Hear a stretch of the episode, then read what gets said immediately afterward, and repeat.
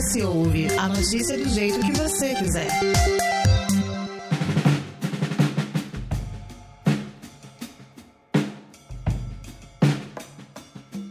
Se o período de pandemia significou o fechamento do negócio de muitos, por outro lado, representou a oportunidade para aqueles que perderam suas rendas ou simplesmente para quem sempre desejou mudar o rumo da vida profissional, a montarem seu próprio empreendimento em busca de autonomia. Atualmente, o Espírito Santo possui 608, quase 609 mil empreendedores entre informais, produtores rurais e empresários. Muitos também entraram em um mercado bem específico, o digital. E para conversar com a gente sobre as dores e as delícias de se empreender no Espírito Santo, conversamos hoje com o empreendedor digital Ramon Loffer. Seja muito bem-vindo, Ramon. Obrigado, eu que agradeço o convite, é um prazer estar aqui com vocês hoje. Para a gente começar, eu fiquei sabendo que você já foi advogado, já flertou aqui com a nossa área do jornalismo, fez até alguns períodos de jornalismo, e como é que você decidiu mudar totalmente e entrar nessa área do empreendedorismo aí, que a gente sabe que não é uma área fácil? Então, ao empreendedorismo eu sempre falo que começa na minha vida desde quando eu era pequeno.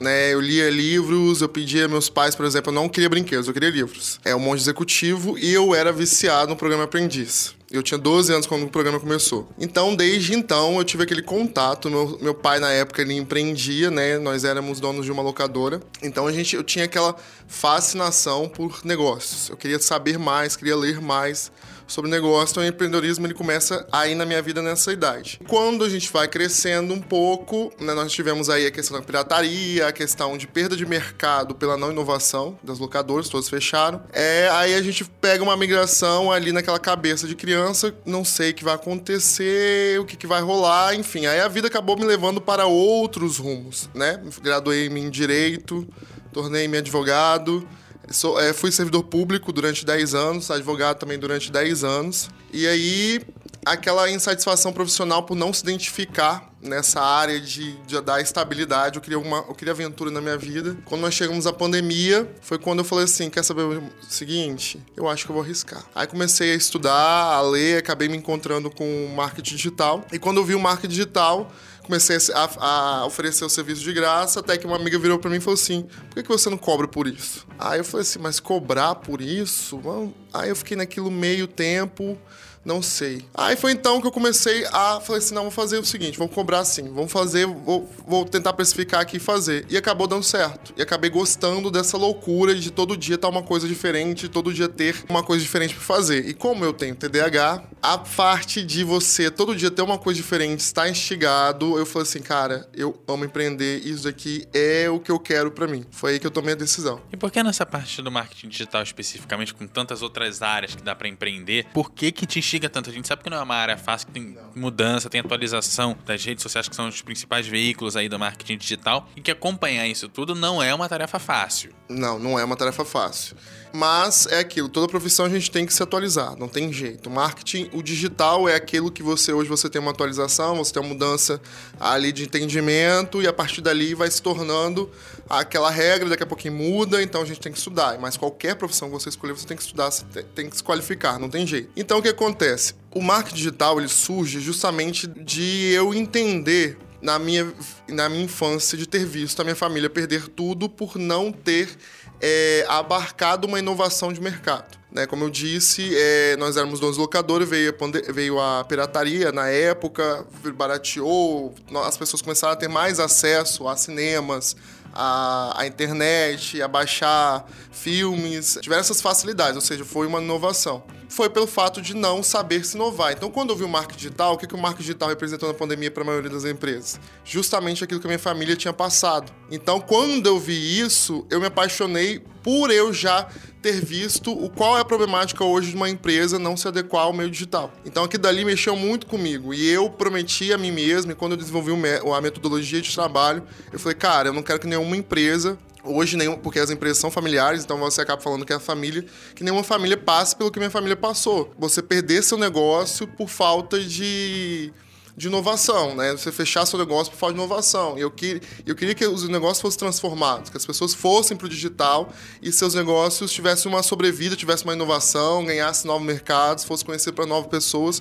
E foi aí que o marketing digital, para mim, representou um propósito de vida. E a gente sabe, como você mesmo mencionou agora, que todo mundo se voltou para o digital com a pandemia. As empresas precisaram se adequar e estar tá nas redes para conseguirem sobreviver nesse período. Só que isso também, apesar de abrir uma possibilidade de negócio, por, por haver essa demanda de clientes, também existe do outro lado uma oferta muito grande de empreendedores digitais e de pessoas dispostas a fazer o marketing para essa empresa. Como buscar um diferencial nesse meio para se destacar? Uma palavra, nichar. Hoje marketing digital você precisa oferecer uma demanda nichada. Eu, quando é, como eu comecei, pelo fato de ser advogado, obviamente eu, tenho eu tinha conhecimentos da, das limitações de publicidade que os advogados podiam fazer no online. Tanto que, a uma determinada época, quando eu estive como presidente da Jovem Advocacia da, do, da OB do Espírito Santo, a gente fez uma movimentação nacional para a mudança do estatuto do advogado e que os advogados pudessem, por exemplo, fazer Google Ads, fazer impulsionamento, fazer tudo isso e nós fizemos a minuta, eu tive participação nisso e nós tivemos a mudança. Então o que aconteceu? A minha referência virou os advogados, sabiam o que fazer e eu, e eu sabia o que podia e não podia, e as outras pessoas, a maioria, não sabia disso. Faziam um marketing muito agressivo ou que tinha alguma proibição ética. Então, nichei e, via, e vi o benefício de nichar. Trabalhei muito tempo bem específico de advogados, agora ampliei, dei uma mudando aí por, por questão minha pessoal de escolha de escalonamento de negócio. Mas hoje, qualquer pessoa que quer entrar ou quer se especializar tem duas opções. Ou ela entende o marketing digital e aplica em um negócio dela, do que ela quer investir, do que, que ela quer empreender, o que, que ela entende que é melhor para ela, ou qual que é a característica, é um produto ou o próprio serviço, que isso é um dos primordiais hoje, as pessoas têm que entender que o marketing digital ele não é só para quem quer fornecer serviço, mas também para aplicar no negócio. E quem quer fazer no marketing digital um negócio é a questão de nichar. Seja nichar por área, então você vai pegar e, por exemplo, se especializar em marketing voltado para fashion marketing, que é hoje o que eu, o que eu proponho, ou a questão voltada para o, o marketing para advogados, ou para médicos, ou para algum ramo que você entende, você tem uma afinidade, porque você consegue é atender uma demanda e você consegue fornecer serviços e soluções para aquele grupo, né? Você tem que nichar. Hoje a gente não pode pegar e fazer tudo. Ou você escolhe nichar por área. Aí nós temos copywriting, tráfego, é, sites, e-commerce, social media, nós temos estrategistas, nós temos lançamentos digitais. Então tudo aí vai questão do que, que você tem mais afinidade você nichar. Pode fazer tudo? Pode, mas você vai ser mais um no mercado. Então você precisa entender naquilo que você é bom, naquilo que você se identifica e nichar porque mercado tem. Então vamos lá, para a gente entender um pouco esse, esse mercado digital que você fala de nicho, fala de tráfego, fala de um monte de coisa. Como, vamos colocar, por exemplo, aquela família que tem ali aquele mercadinho de bairro. Como é que ela entra no marketing digital como é que ela faz aquele mercadinho de bairro funcionar? Porque não dá para você pensar num tráfego que vem de qualquer lugar. Você precisa estar tá fechado naquela região. Não dá para você pensar, ah, o meu marketing é para médico, é para advogado. Não, você precisa falar com um público bastante genérico. Mercado de bairro, ele vai trabalhar com um público bastante genérico. Como é que a gente é, explica para essa família como que precisa gerar tráfego e como que esse tráfego precisa ser de uma determinada região? Como é que você é, apresenta um projeto para essa família? Porque você fala muita, muitas coisas pra gente, nem todas essas palavras, aquela família que tá ali consegue pegar o que, que é cada parte dessa? É, os negócios físicos são uma exceção a, a essa regra do digital global. Então, são negócios físicos. Então, você atende uma determinada demanda, como os, esses, esses mercados, é, crossfits, uh, lojas de roupa, a loja de roupas assim, né, de, de multimarcas, por exemplo. Nós temos também questões de empresas ali de regionais, negócios físicos a gente chama. Quando a gente tem um negócio físico, a gente precisa entender qual é o nosso ramo, quem são as pessoas que compram da gente, isso é muito importante, qual é o perfil dessas pessoas que estão ali. Isso aí é um levantamento e até uma questão que a maioria desses pequenos empreendedores não tem ideia de quem compra deles. Às vezes você vai atender o pequeno empreendedor, ah, tá, mas quem é que compra de você? Qual é o seu público? Não faço ideia, não sei quem é que eu atendo. Então a primeira coisa é você entender quem é que você atende e qual que é o fluxo dessas pessoas no seu negócio. Por exemplo, esses mercados às vezes têm promoções num determinado dia, ou tem alguma coisa que quer colocar em promoção, alguma estratégia de promoção da marca, né? Não é uma promoção de desconto, é uma promoção de aumentar. Então, a partir daí, você começa a propagar isso. A propagação ela se dá através do tráfego. Que aí você pegar, quando você tá passando lá no Instagram e tem assim, patrocinado. Aquilo dali é uma forma de fazer tráfego pago. Então você começa a entender, por exemplo, Na quarta-feira, no mercado, nós temos promoção de hortifruti. Então, vocês poderiam, por exemplo, jogar um tráfego bem direcionado aonde, onde que seus clientes são, por exemplo seus clientes ali da, da região são daqueles bairros próximos. Você não tem um, um cliente que é de fora ou, ou, ali daquela região onde você é inserido ali. Você não faz entrega, você faz entrega para as regiões que tem mais contato. Então você fazer um tráfego bem específico que passe apenas para as pessoas que moram ali na região, como forma de mostrar as promoções que você tem, os produtos que você tem, os preços. Porque hoje, por exemplo, se você pega o mercado, qual é a maior dificuldade que eu vejo hoje de mercado? Quando a gente está passando, quando a gente vai fazer, a gente geralmente, por exemplo, lá em casa eu vejo, a gente gasta muito tempo durante um dia da semana ou do mês olhando o preço dos supermercados para poder saber é, qual que é mais barato, onde que, onde que nós vamos ter mais vantagem de comprar. Então, não tem essa informação para a gente. A gente tem que ir até o supermercado.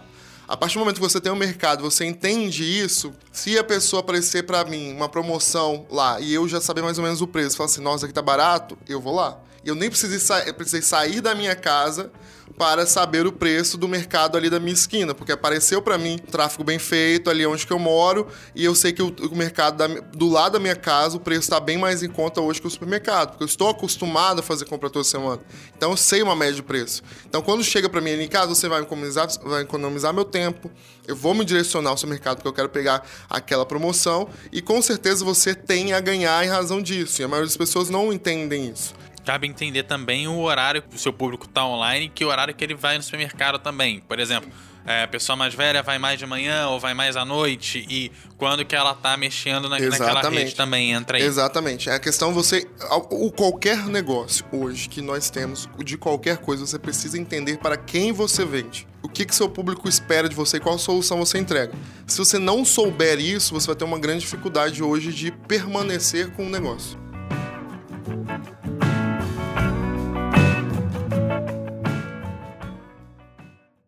Estamos no Facebook, Twitter e Instagram pelo arroba hoje.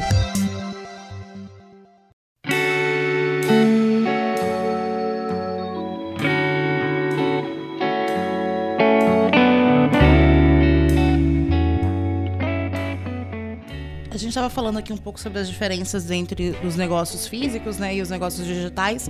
Uma das grandes questões assim que eu vejo no digital é que errar no digital é muito mais ampliado, parece, assim, porque o erro aparece rapidamente para você contornar também a, proporção das coisas é mais difícil. Como contornar? Como, como prever esses possíveis erros? Não tem previsão. Erro a gente comete, a gente já entra no quem trabalha no digital sabe que nós vamos errar 99% das vezes, vamos acertar 1% das vezes. Os erros eles são comuns porque tudo é teste. Tudo é teste. Eu não posso pegar hoje, eu posso ter duas empresas hoje, dois e-commerce de moda, vamos colocar assim, duas empresas do mesmo ramo, do mesmo nicho, que podem ser totalmente diferentes a forma de abordagem, a forma de cultura da empresa. E a forma que ela se vai, e o que vai dar certo para uma não vai dar certo para outra. Então a gente tem que entrar é o seguinte, de, no digital é erro atrás de erro e erro e erro. É pegar, é ali, é fazer, é entender que o erro é aprendizado, não é derrota, entender que faz parte do processo. E a partir do momento que a gente tem uma, um acerto, é onde que a gente faz, vira uma prova social, é onde que a gente consegue criar em cima daquilo dali. Mas também não é uma regra mas a gente não pode ter a cabeça de que, ah, vamos, vamos acertar sempre, porque não acerta sempre. A gente sempre erra e a gente está sempre falando isso constantemente. Então acho que talvez pelo fato de ter uma cabeça mais, mais tranquila em relação a isso, a entender que não é algo certo, não é algo determinado, vai estar sempre em constância e mudança, não tem como você falar assim, ah, isso aqui é certo, isso aqui é errado. Já que a gente está falando de, de dificuldades e desafios, quais foram os maiores desafios que você teve para começar a Lofer, para iniciar uma marca do zero e para se, se, estabelecer dentro desse mercado? Foi questão do nichar, saber o que, que eu queria nichar, o que eu queria oferecer. É, e quando a gente fala nichar e oferecer, às vezes a gente não tem uma autoridade na área que nós queremos nichar. Então isso se torna uma dificuldade que nós precisamos contornar. Eu tinha uma bagagem já de dois anos, é, trabalhando aí basicamente com advogados, então já estava bastante nichado, bastante conhecido no meio dos advogados, já tinha uma boa clientela, é, tanto aqui no Brasil quanto no exterior. Então eu falei assim, eu precisava nichar porque eu não tinha, na minha visão de negócio, como escalonar uma, uma, um, um marketing para advogados. Então a maior dificuldade é, essa não tinha tanta dificuldade, porque eu sabia, então para mim ali eu estava na, nadando é, tranquilamente ali naquele meu oceano até então azul. Mas eu falei, cara, eu preciso nichar, preciso mudar, preciso fazer os Ele, ele te de processo. limitava também, né? limitava. apesar de ser uma coisa que você dominava, não- você não conseguia ampliar muito além daquilo. Ampliar porque o marketing ele é agressivo, o marketing é fascinante. E a, a advocacia, eu não tinha muita aptidão, não me identificava muito, tinha essa questão pessoal, mas também tinha as limitações éticas profissionais, que aqui dali não tinha, as estratégias tinham que ser muito bem pensadas, né? E hoje a gente tinha uma dificuldade das pessoas pensarem como empresários e empreendedores. Aí quando eu troquei é, para a parte de fashion marketing, que é o trabalho hoje de fashion business, que é um, um marketing digital focado, inchado em empresas, em empresas de moda, de varejo. É, eu não tinha autoridade na época para poder falar, mas eu tinha conhecimento do marketing de toda a minha bagagem. Então, assim, eu precisava fazer essa autoridade e era uma dificuldade para mim. Falei, como que eu vou lançar no mercado sem efetivamente ter uma bagagem? Aí a gente contorna as dificuldades. Eu falei, cara, eu vou pegar, vou dar mentoria de graça, vou dar curso de graça, vou tudo de graça para E poder fazendo buscar seu nome ali pra poder buscando clientes. buscando né? não clientes, mas provas sociais para entender, por exemplo. Conhecimento mesmo de. Eu passei um, um ano só estudando sobre fashion bar, marketing, fashion business, sem efetivamente oferecer nenhum serviço nichado. Aí eu falei um dia, eu falei, cara, eu acho que eu tô pronto, ver se efetivamente o método que eu desenvolvi vai fazer uma diferença na vida das pessoas que já estão há muito tempo no mercado na mão na massa. Foi quando eu fiz a primeira metodologia Metanoia, que nós tivemos as empreendedoras da moda lá, foram sete meninas que toparam o desafio, e eu vi a transformação na empresa delas por, pelo meu método e pelo que eu desenvolvia do marketing nichado. Então eu falei, cara, eu consigo hoje e eu consegui uma autoridade e uma prova social dentro disso daí. Então contornei.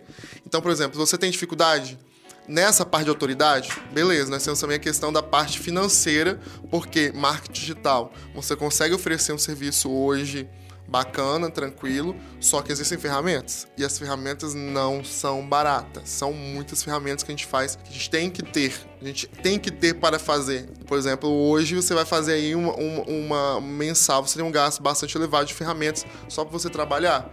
E às vezes você tem um contrato seu de um cliente que é só pagar a ferramenta do marketing digital. E aí, é, com, e- com esse custo alto que você traz gente de ferramenta e de muitas outras coisas que as- muitas vezes uma empresa familiar sozinha não vai conseguir dar conta de te ajudar a bancar a ferramenta aí precisa de um grupo de empresas.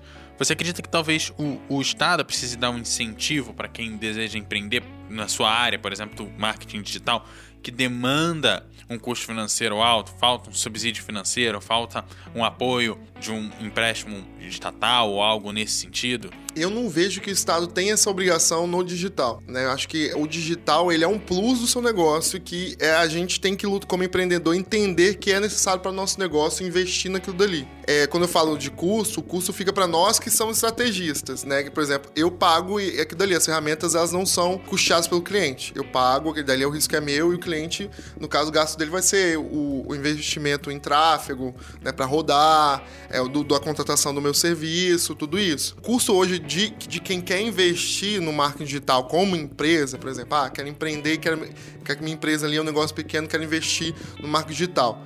É possível com valor a baixo custo e você consegue, por exemplo, ter o conhecimento hoje inteiro pelo YouTube. Pelo YouTube você consegue tudo. Quando comecei, tudo que eu sei hoje de algumas coisas eu aprendi vendo, vendo vídeo no YouTube.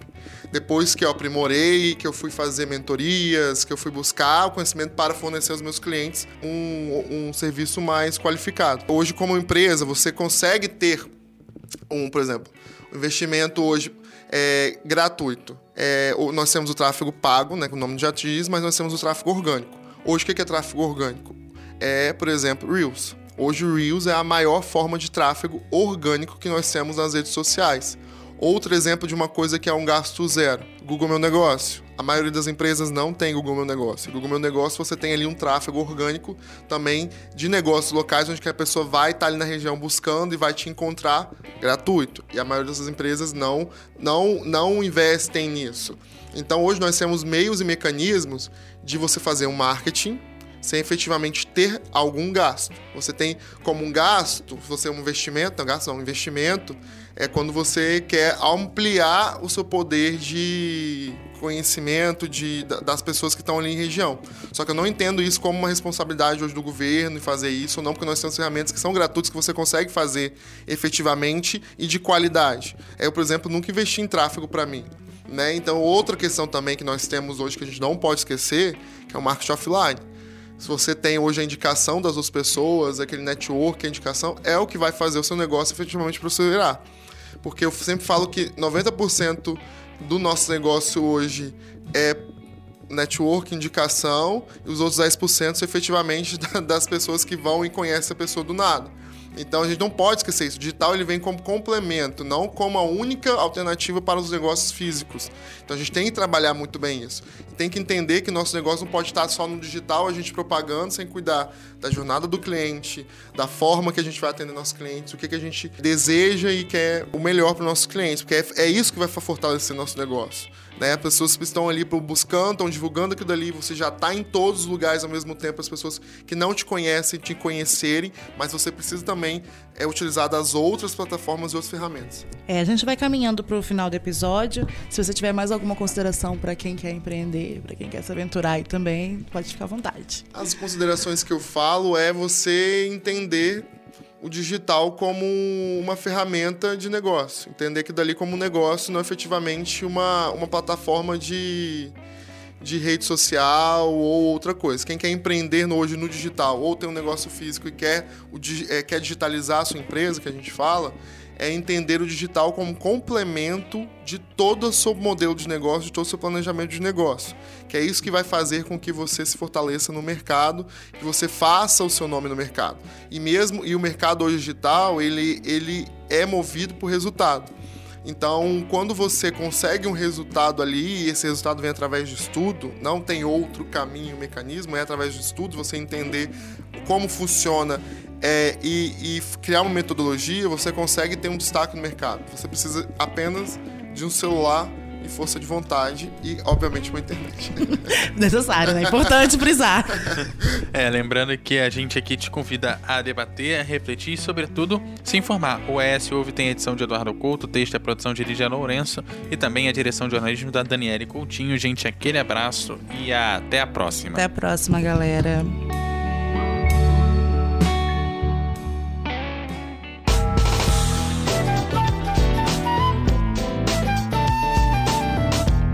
Você encontra o ES Hoje nas redes sociais, arroba ES Hoje, e também no canal do YouTube e no site eshoje.com.br.